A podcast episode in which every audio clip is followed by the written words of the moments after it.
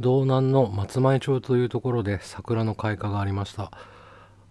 北海道の中で唯一お城があるところであのお城の周りに桜の木がたくさんあるんですよね。で桜が満開になるとあのピンクの間にお城が見えるというあの綺麗なところなんですけれども松前町が咲き始めるとどんどんどんどん桜前線北上してきますんで来週には桜も見札幌でもね桜が見れるかなと思ってます。今日車で桜の木があるところど何本か見れるとこ通ったんですけどもところどころ早いやつはあのピンクのつぼみも見られてるんで今から楽しみにしております。では「らしくあるラジオ」スタートです。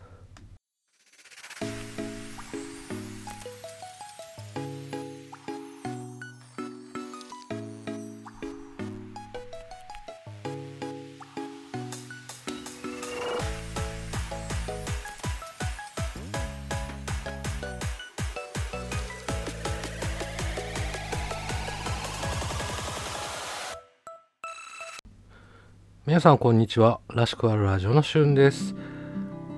今回はあのお便りからまず紹介していきたいと思います。えデンハークのカズさんからお便りです。えしゅんさんこんにちは。お元気ですか、はい、元気でやっております。大好き北海道の回楽しく聞きました。私が北海道に行ったのは2000年の正月だったのでもう20年以上前になります。定山渓の温泉ホテルに泊まって札幌市内を観光して札幌国際スキー場でスキーをして小樽に行ってという旅だったと記憶しています。ホテルでは半露天風呂になっているお風呂で雪を見ながら温泉を楽しんだこと札幌国際スキー場で雪がパウダースノーですごく良かったこと小樽のお寿司が大きくとても美味しかったことなどを思い出しました。また北海道に行きたくなるような配信をどうもありがとうございました。配信で話されていた勝手丼ってどんなものなのですか？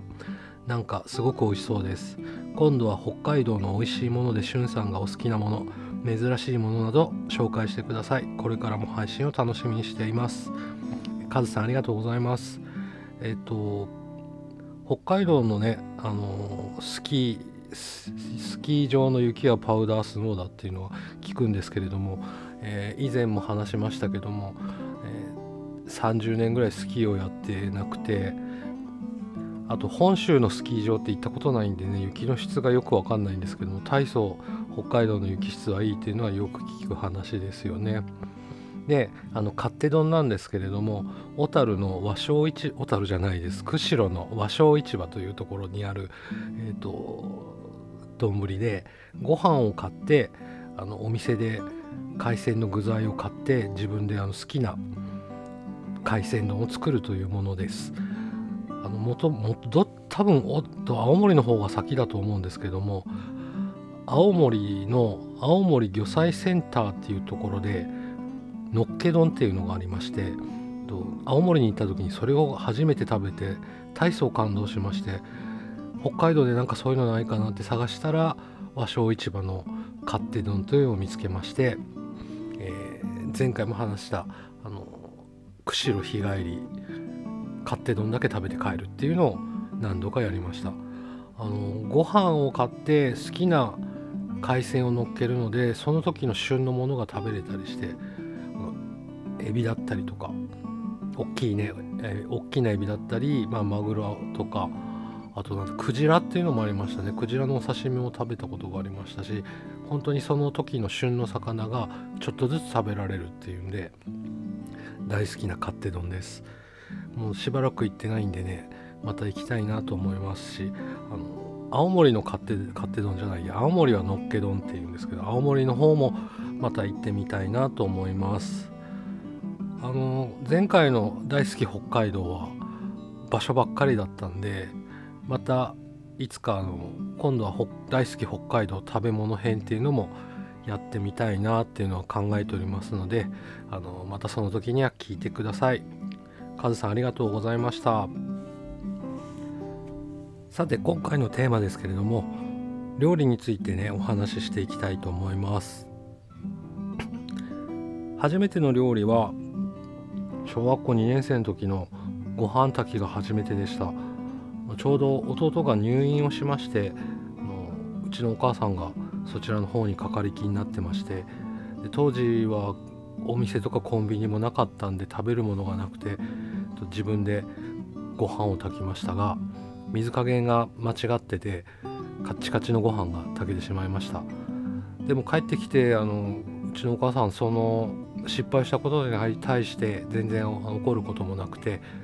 おかゆに作り変えてくれて雑炊みたいなのね作り変えてくれてでご飯の炊き方もね教えてくれました。で何合入れたらここの水線の水加減に合わせるんだよっていうのを教えてくれてそれからご飯は炊けるようになってきました。や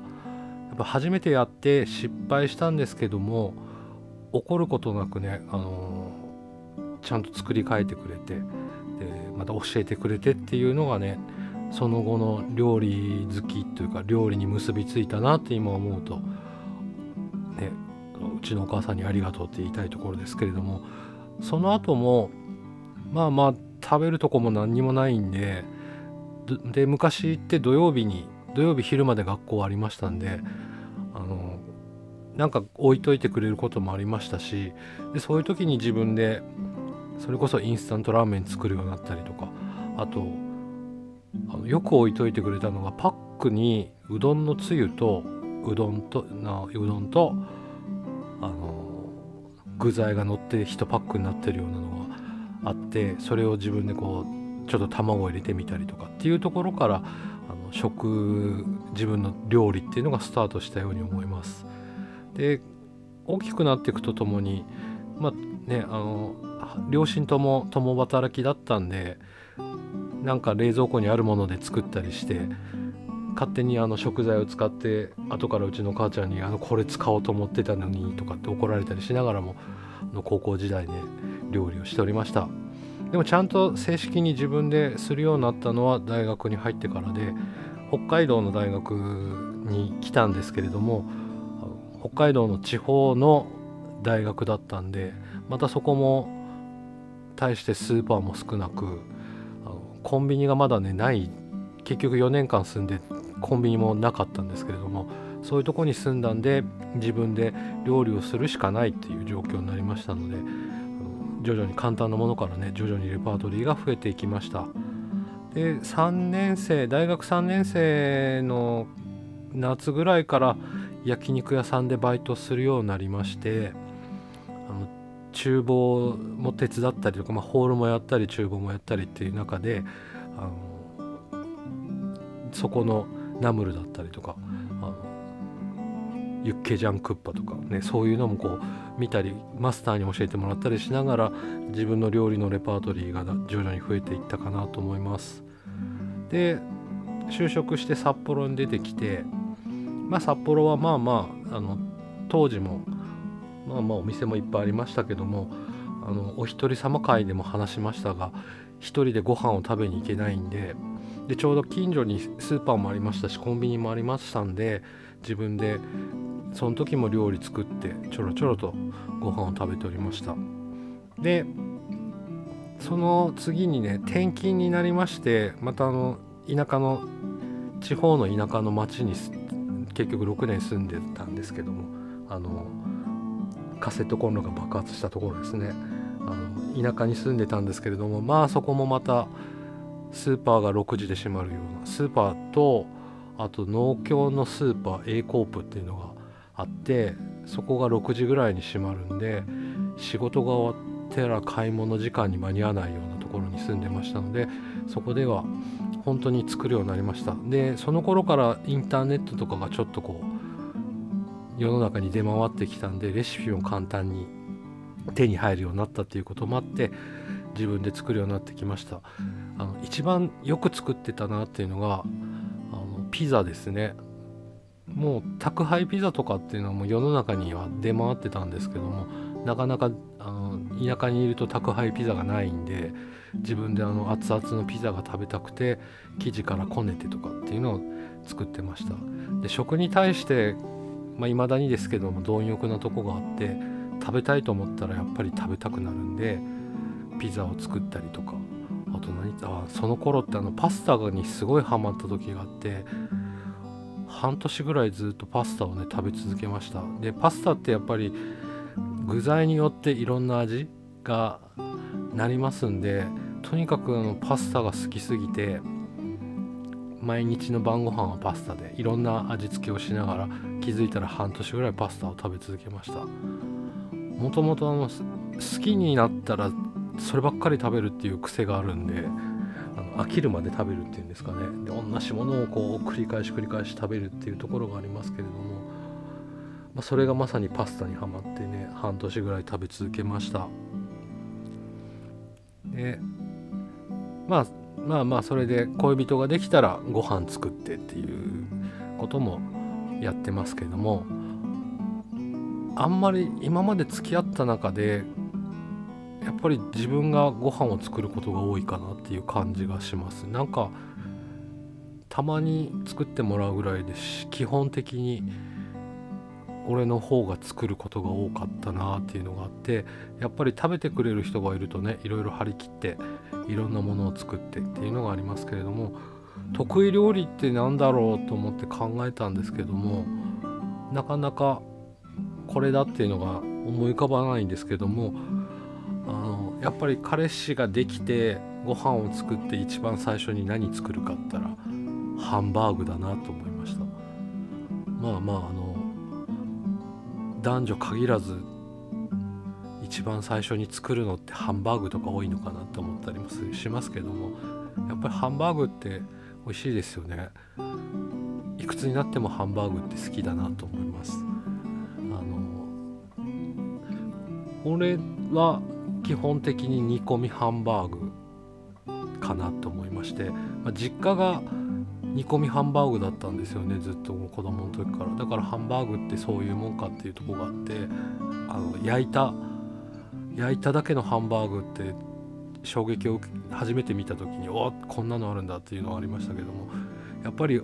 母親の味っていうのは自分も引き継いでるのかなと思ったりもしますね。であとよく作るのがよく作るというか得意得意なのかな？あのナムルですね。あのもやしと人参と、まあ、ほうれん草だったりあとなんだインゲンだったりっていうナムルはよく作って食べます。であのご飯にのっけてビビンバにしてみたりしてね。でそれがあの大学3年生の時から働いてた焼肉屋さんであのお店で出してたナムルを教えてもらって自分で作るようになりました。でそれもやっぱり恋人ができたらねよくよくというか出すかなと思います。であの石のいや石焼きビビンバのね石のああいう器っていうのはうちにはないんですけどあの陶板の何て言うんでしょう。陶で陶芸のあの陶でできた陶板っていうなんかフライパンのような鍋よりは浅いのがあるんですけども焼く用のねそれであの石焼きビビンバ風なのを作って相方に出したりもしてました。あと三色丼卵とひき肉と海苔だったりいんげんだったりっていうので三色丼もよく作るなと思います。で豚汁。豚汁も好きでで俺豚汁作る時はあのー、なんだっけ豚バラのブロックの肉を薄薄くというかちょっと厚め普通のあのスライスの肉よりもちょっと厚めな肉に切ってで圧力鍋で煮てとろとろにしたやつで豚汁を作るんで結構なボリュームがあるんで大好きな豚汁です。三色丼でね、あのー、思い出してましたけれども皆さんね卵焼きって甘い派でしょうか？甘くない派でしょうか？卵焼きはあのー、西日本って甘くないっていうことらしくてなんですけどあんまりあの母親の卵焼きの記憶がなくてで今あの気づいたら甘い卵焼きが好きなんですけれども昔ってどうだったかなっていうねのがあります。あのー、やっぱり卵は甘い派かなって思いますけども西日本で聞いてくださってる方でね卵焼きってどんな味なのかなと思うんで、あのー、コメントとかいただけたら嬉しいです。北海道って甘い食べ物が多くて赤飯が甘納豆が入ってる甘い赤飯だったりあと茶碗蒸しにもですね栗の甘露煮が入っててそこの方がちょっと甘じょっぱい感じになってたりとかあとポテトサラダも甘いんですよね。あのポテトサラダの甘いのは本当に衝撃でしたけども初めて食べた時。今はね全然好きで食べますけれどもそこそこ地方の味っていうのもあるんで皆さんのところのいろんな食べ物の話とかねもしありましたらメッセージとか Twitter のコメントとかでいただけれたら嬉しいです。さて今回はね料理についてお話ししてきましたけれども料理ってやっぱり料理にまつわる思い出っていうのもねいろいろあるんじゃないかなと思いますけれども今回はね何が作ったとかそういう簡単なお話でしたけれどもまた料理もパート2としてね料理についての思い出話とかもねできたらいいなと思います。あのこの料理はこの時の彼氏に作ったなとかこれを作ってくれたなとかね。料理の料理と思い出っていうのもやっぱりいろいろあると思うんですよね。なんで今でもこれを作ったらあいつ思い出すみたいなところはありますけれどもまあまあ根が食いしん坊なんで思い出に浸るっていうよりもああ美味しい美味しいって食べることが多いかなって思っております。さて今回はここまでにしたいと思います。暖かくなってきてねあの楽しい季節になってきましたけどもいろいろと4月になって環境が変わって大変なこともあるかと思いますけれども皆さん皆さん頑張っていきましょう。ではらしくあるラジオのしゅんでした。それではまた来週さようなら。